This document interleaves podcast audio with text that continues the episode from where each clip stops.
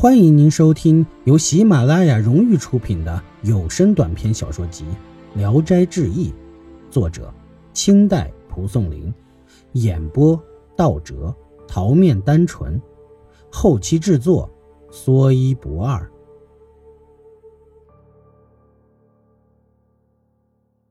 青凤，山西太原耿家原来是官宦世家，宅院宽阔，气势宏大。后来家世衰落，连接成片的楼房瓦舍大多都空废着，于是发生了许多奇怪的事情。屋门总是自开自关，家人常常半夜里惊醒呼喊。耿家房主对此很是担忧，便搬到本宅之外的其他住所里去住，只留下一个老翁看着门。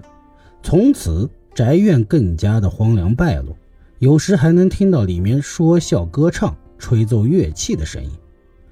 耿家房主的侄子叫耿去病，性格狂放不羁。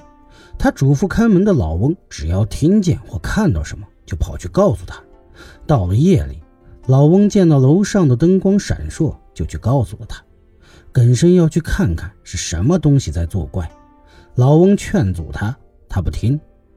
耿生本来就很熟悉院内的房屋门户，便手拔蓬蒿。顺着曲折的路径进了院子，他登上楼房，没看见什么奇怪的情景。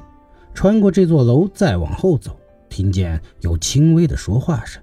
偷偷看去，见有两只巨大的蜡烛燃烧着，照得四周通明，如同白昼。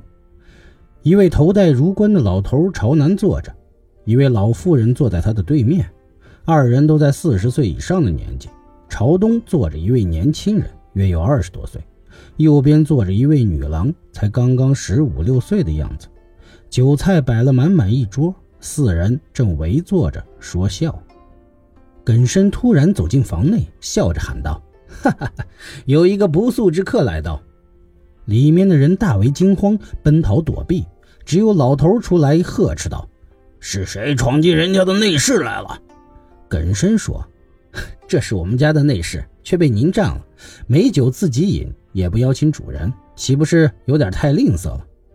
老头仔细看了看他，说：“你不是这里的主人。”耿生说：“我是狂生霍去病，主人的侄子。”老头致敬地说：“啊，久仰大名，久仰大名呀！”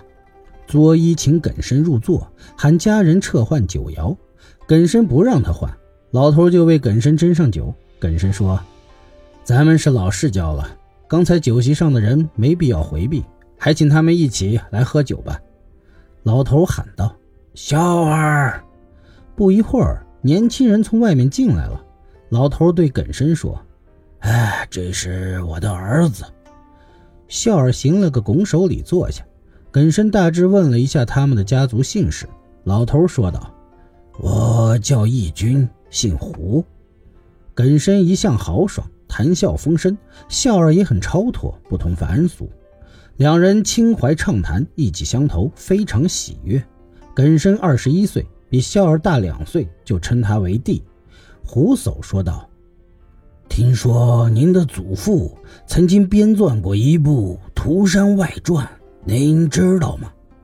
耿生回答说：“知道。”胡叟说：“，我是涂山氏的后裔。”自陶唐氏以后的家谱世系，我仍然记得。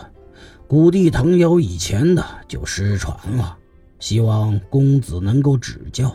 耿生大致叙述了涂山女嫁给大禹，并帮助他治水的功劳，言谈中立词妙语，犹如泉涌。胡叟听了大喜，对笑儿说道：“今天有幸听到了以前从未听到过的事情，公子也不是外人。”可请你的母亲和青凤一起来听听，也好让他们知道我们祖宗的功德。笑儿便走进了帐幔里面。一会儿，老夫人带着女郎出来了。耿生仔细看去，女郎柔弱的身姿现出万般娇态，美丽的眼睛流露出聪慧的神色，人间再也找不出比她更漂亮的女子了。胡叟指着妇人说：“哎。”这是我的老妻，又指着女郎说：“这是青凤，是我的侄女，很聪明，所见所闻总是牢记不忘，因此叫她来听听这些事儿。耿生叙述完了，又喝酒，两眼紧紧盯着青凤，连眼珠子都不转了。青凤察觉了，就低下了头。耿生暗中去踩青凤的脚，青凤急忙把脚往后缩，脸上也没有怒色。耿生神摇意动，控制不住自己，拍案大声地说道。若得到像青凤这样的妻子，南面为王都不换。妇人见耿生见醉越狂，便急忙和青凤一同起身，撩开帷幔走了。